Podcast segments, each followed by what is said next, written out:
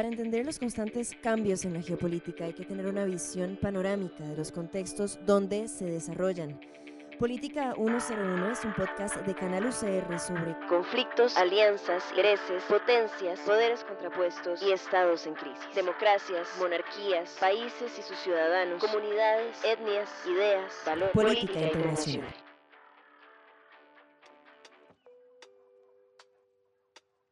Bienvenidos y bienvenidas a un episodio más de Política 101. Tenía pensado abordar otro tema esta semana, pero dado el contexto nacional que estamos viviendo, creo que es importante recapitular de qué hablamos cuando nos referimos a los movimientos sociales, a las acciones colectivas, a todo este fenómeno de las manifestaciones y protestas que no son nuevas, ni en Costa Rica, ni en el mundo, pero que mm, últimamente han tomado mayor importancia y mm, se han usado como un repertorio de parte de los y las ciudadanas del sector trabajador y de todas esas minorías que necesitan o sienten que tienen que expresar su, su postura respecto a diversos temas. Entonces, es un repertorio sumamente utilizado para la expresión social y es importante analizarlo. Por eso en esta coyuntura justamente creo que, mm, creo que tiene gran relevancia como desmenuzar, como siempre les digo, este tema. Y es que, digamos, generalmente procuro que los podcasts sean atemporales, ¿verdad? Que sin importar si lo están escuchando ahorita, en octubre del 2020, o si lo escuchan dentro de 5 o 10 años, como que siga siendo vigente, que siga teniendo importancia y que siga teniendo conceptos relevantes. Pero el tema de este episodio en particular definitivamente o sea, innegablemente es una respuesta y surge entonces en el contexto de las manifestaciones en Costa Rica en torno a las propuestas que se están haciendo de parte del gobierno al Fondo Monetario Internacional. Estas personas que se están manifestando en nuestro país llevan casi tres semanas en las calles en una protesta que puede que termine en los próximos días o que puede que escale también. a este punto no sabemos qué va a suceder y el tiempo lo dirá. Entonces, bueno, sea como sea, es importante comprender la teoría de los movimientos sociales y las acciones colectivas para ver cómo y por qué se utilizan estos repertorios en nuestro país y en el mundo entero, prácticamente desde que existe la vida moderna en la sociedad actual.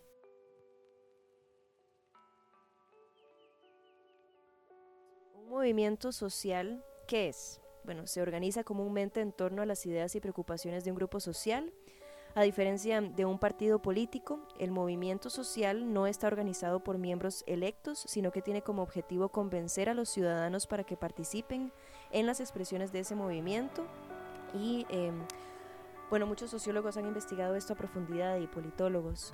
El sociólogo Eric Neveu, quien da una definición amplia sobre los movimientos sociales y las acciones colectivas, plantea que un movimiento es una forma de acción colectiva en favor de una causa o también es un acto intencional conjunto marcado por el deseo explícito de los protagonistas de movilizarse de manera conjunta.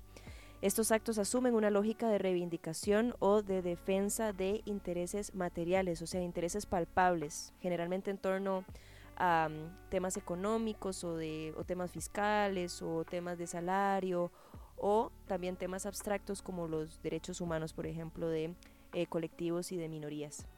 Eso lo vamos a ver más adelante. Entonces, según esa definición sociológica, un movimiento social tiene diversas características. Una dimensión colectiva, objetivos particulares, también oponentes o personas antagónicas a ese movimiento y ciertos, ciertas peticiones que se plantean lograr al final de la protesta o el bloqueo, la marcha, la toma, lo que sea, la expresión de la manifestación que sea. Los miembros de un movimiento social a su vez comparten un sistema de valores o tienen un proyecto en común, tienen ideales en común, comparten una ideología por lo general, o también pueden sentirse obligados a ese movimiento por un sentido de pertenencia a la causa. Y las formas de protesta del movimiento social son extremadamente variadas.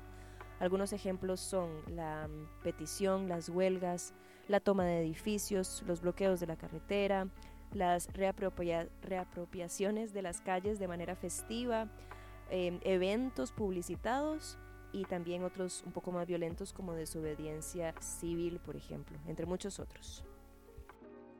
Las expresiones de protesta en los movimientos sociales pueden sintetizarse de la siguiente manera.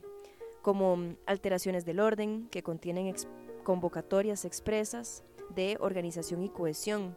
Los activistas utilizan el poder para irrumpir y crear cambios, también para afirmar identidades como colectivo. Y ahí la cuestión simbólica es muy, muy importante. Es un tipo de repertorio, es un discurso, una puesta en escena con una cierta esencia teatral y muchas no voy a entrar en, detalles tal vez con autores y autoras porque se podría volver muy denso. Si tienen interés después me preguntan y les paso textos y lecturas, pero muchas personas en lo que concuerdan, tanto politólogos como sociólogos, es que el tema de los movimientos sociales y las acciones colectivas tienen como un cierto grado de performance, o sea, son teatrales, es una actuación, em, es una decisión colectiva de hacer una puesta en escena, ya sea en la calle o en una institución o contra alguna persona, em, que involucra también como un cierto sentido de dramatización o de exageración de lo que se desea hacer. Y pueden ser, estos repertorios pueden ser no violentos, como las marchas pacíficas, por ejemplo, o pueden estar cargados de altos niveles de crispación.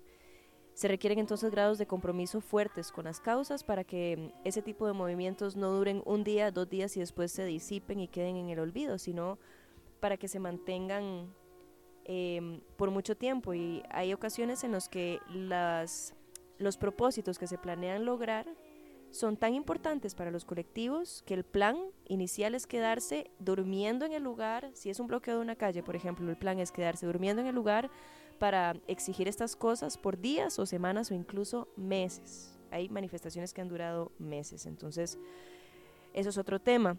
Pero bueno, ya sea que las concentraciones se, den de manera hostil o de manera apacible, lo cierto es que los movimientos sociales son la principal expresión de la política moderna de parte de los y las ciudadanas. Y bueno, hablemos un poco de tendencias y de la historia de los movimientos sociales porque siempre es importante contextualizar. Varios procesos clave están en el origen de este tipo de expresiones. La urbanización, por ejemplo, ha llevado a las ciudades más grandes, donde las personas con objetivos similares eh, se encontraban, los ha llevado a reagruparse y organizarse, y esto facilitó la interacción social entre cientos e incluso miles de personas. Y fue justamente en las zonas urbanas donde aparecieron por primera vez estas expresiones. Pero es un, es un error común pensar que las manifestaciones se dieron como son ahora, las primeras, digamos, de parte de los ciudadanos comunes hacia las instituciones o los líderes poderosos. De hecho, las primeras protestas iniciaron por miembros de la burguesía, por condes y duques que estaban insatisfechos con la clase política dominante o con la monarquía, más usualmente em, en países como Inglaterra, Francia, España, Italia. Eh, esto en la época moderna, ¿verdad? Previo a eso ya se habían dado otras revoluciones, que no, digamos, hay que también distinguir una revolución de una manifestación. Una manifestación tiende a ser un colectivo más pequeño con intereses particulares. Una revolución lo que busca básicamente es subvertir, o sea, cambiar desde los cimientos, desde la estructura básica del sistema, a em, justamente a, la estructura política, cambiar del todo, ya sea derrocando a un rey o cambiando una constitución o, o asesinando o degollando a un monarca, mientras que una manifestación, una protesta, un bloqueo no busca necesariamente cambiar todo el sistema y toda la estructura política de un país, sino que más bien como centrarse en un tema específico, como el dinero o eh, los derechos de los grupos LGBT o así, ¿me entienden? Como más específico. Pero bueno, es un hecho que las acciones colectivas surgen mayoritariamente entonces del descontento de las clases populares o de los grupos minoritarios por lo general.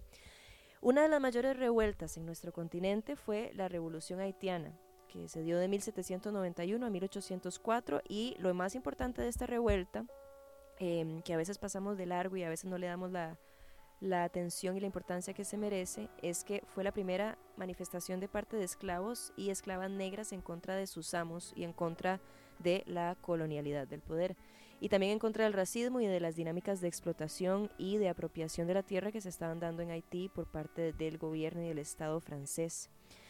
Después, el proceso de industrialización reunió a grandes masas de trabajadores en la misma región y esto explica por qué muchos de estos primeros movimientos sociales abordaron cuestiones como el bienestar económico o em, otros temas muy importantes para la clase trabajadora.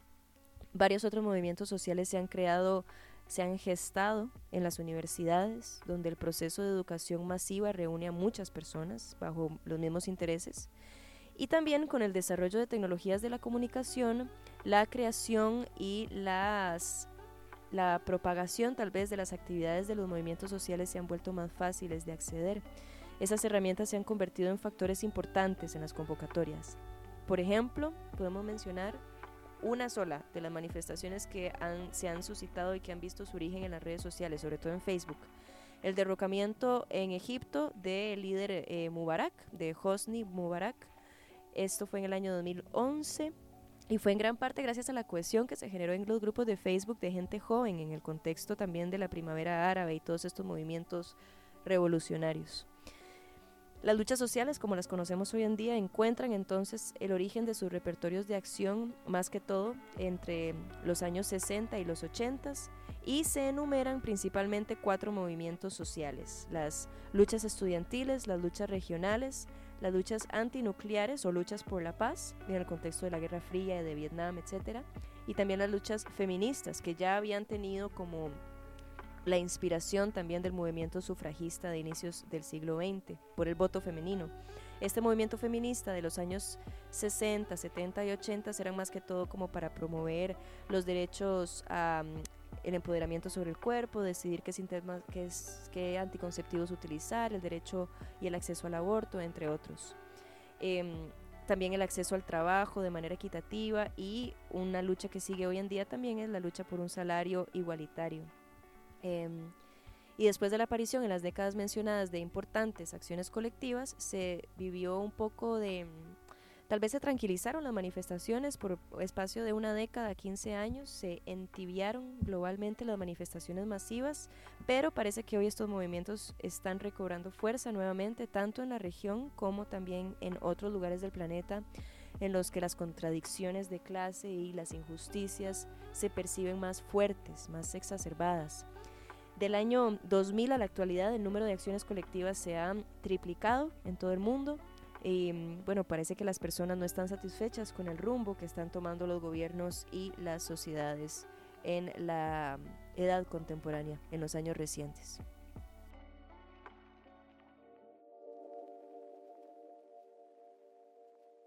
Y bueno, hablando de nuestro continente en particular, em, ¿cómo se han desarrollado los movimientos sociales en América Latina en las últimas décadas? Bueno, en los 60s y en los 70s toman auge estas acciones colectivas de sectores sociales cuya presencia fue bastante limitada y discreta antes de ese momento, seguramente también por la crispación política y por la coyuntura mundial, ¿verdad? Global. Em, recordemos también que en estas épocas se estaban dando muchísimas marchas pacifistas en Estados Unidos frente al tema de Vietnam, también en el año 68 todas las revueltas en París. Entonces todo esto de una manera u otra logra permear y hace mm, que los grupos acá, sobre todo de, personas jóvenes o personas que tienen ese, ese ánimo, ese espíritu revolucionario en nuestro continente, también como que se envalentonaran para salir a las calles y pedir todas estas estos cambios de políticas. Entonces, en este sentido, llamó especialmente la atención observar las comunidades urbanas movilizadas alrededor de objetivos como la mejora de la infraestructura de sus barrios, por ejemplo, o la oposición a las actividades económicas eh, contaminantes o a la inserción del mm, Fondo Monetario Internacional o del Banco Mundial en la economía de los países de la región. Em, también se replican las acciones feministas en nuestra región, además de luchas de grupos étnicos específicos como el movimiento indígena, el indigenismo. Y a todos estos repertorios se les conoce con el nombre de nuevos movimientos sociales para diferenciarlos de los viejos y también para determinar cómo esta ola de, revuelta se da en, nuestro continente desde el movimiento obrero, campesino, estudiantil y también por la novedad de la composición interna de los objetivos, de las formas de organización y de las tácticas de lucha, que a veces eran como bastante guerrilleras, em, típicas de las manifestaciones y las protestas en América Latina. Y en esas décadas, justamente los 60 y los 70, Las luchas sociales en todo el mundo em, tenían una profundidad innegable, como les mencionaba. En el continente, se, em, esta época se ve marcada por guerras civiles en tres países de Centroamérica, también el ascenso al poder y los posteriores derrocamientos de los regímenes, regímenes em, revolucionarios en Chile, en Nicaragua, en Granada, y la firme consolidación del régimen revolucionario en Cuba. También se da la insurgencia política armada y brutalmente reprimida, hay que decirlo, en Uruguay, en Argentina, en Brasil, en Chile, Bolivia, en Venezuela, en Panamá, México, Honduras. O sea, esto no podía ser ajeno, el, continente no podía ser ajeno a los movimientos sociales, eh, pues estos eran una cuna para la incubación también de los movimientos políticos o político-militares Em, o por lo menos podemos decir también que era una fuente de reclutamiento de militares. Y podemos afirmar que, como se ha visto en los últimos años especialmente, las acciones colectivas y las manifestaciones son una de las herramientas características que se han utilizado por parte de la ciudadanía para hacerse escuchar.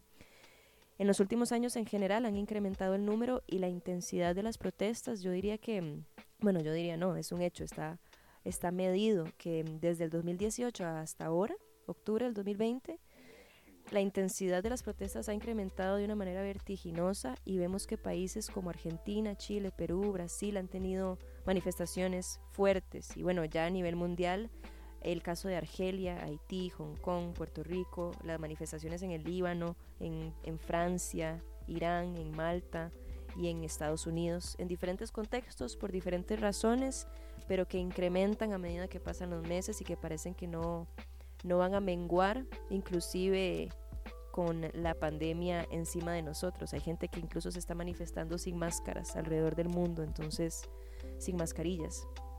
Vamos a ver cuál va a ser también la consecuencia de esto a largo plazo. Y bueno, como podemos ver en este episodio, que surge, como les decía, por un tema coyuntural, por la situación que estamos viviendo en Costa Rica, Em, este episodio nos muestra que el campo de las acciones colectivas y en particular de los movimientos sociales se presta para un análisis exhaustivo de autores, autoras de diferentes áreas de las ciencias sociales. Em, sí, no solo a nivel politológico, sino también a nivel sociológico y en términos de psicología de masas es un tema fascinante que analizar. Em, es que vivimos en una sociedad en la que los grupos y las clases luchan sin cesar desde hace muchos siglos desde que existen castas y desde que existen clases, estas luchan entre sí, como vemos, no solo de las clases bajas hacia, hacia la élite, sino también desde la élite hacia la monarquía, por ejemplo. Esto es un tema que no cesa. Siempre van a haber descontentos sociales y siempre van a haber peticiones y objetivos que se logran, que se buscan lograr. Y em, la ciudadanía, el 99%, que no es em, el sector poderoso, tiene esta como herramienta principal para colocar sus temas en la palestra, en el escenario social de esta obra que llamamos la vida en sociedad. Y es la herramienta que seguimos teniendo los países occidentales o en los países que se consideran democráticos. Hay muchísimos países en los que las manifestaciones y las protestas y las revoluciones son ilegales o censuradas o limitadas en gran medida y eso conlleva un montón también de complicaciones a nivel de cómo las personas, y esto ya es más a nivel como de psicología social, de cómo las personas externan sus iras y sus frustraciones y sus descontentos con la clase política. Y es que si las personas ni siquiera pueden ir a la calle con una pancarta a expresar lo que necesitan de sus dirigentes, entonces ¿qué otra manera pueden utilizar para hacer valer su voz y y también como una herramienta de reclamo y de rendición de cuentas hacia, los, hacia la clase dirigente. Em, si las personas no tienen esta herramienta, entonces viven en una sociedad completamente censurada y limitada, como por ejemplo en China o los países también, muchos países del Medio Oriente donde la protesta está ilegalizada. Y es que los movimientos sociales tienen siglos de existir y no cesarán, evidentemente, en los años que se avecinan. Pero bueno, eso ha sido todo por hoy. Muchas gracias por su atención. Por hoy nos quedamos entonces hasta acá. Gracias también por el apoyo, por compartir el episodio, por invitar a más gente a que escuche estas transmisiones. Lo, lo apreciamos un montón de parte de Canal UCR, también de todo el equipo de producción. y de parte mía ha sido un placer compartir con ustedes ya, ese es el cuarto episodio y las discusiones que se generan en torno a los temas que, que les converso por acá siempre son muy, muy... Em, son fascinantes y generan aún más temas de los cuales podemos hablar, entonces que no cesen esas conversaciones. Espero que estén muy bien, que se cuiden mucho, que tengan calma, que tengan paz, que prioricen el autocuidado, em, que eviten las noticias si lo necesitan. y bueno, nos escuchamos muy muy pronto. Que estén muy bien y un abrazo muy grande.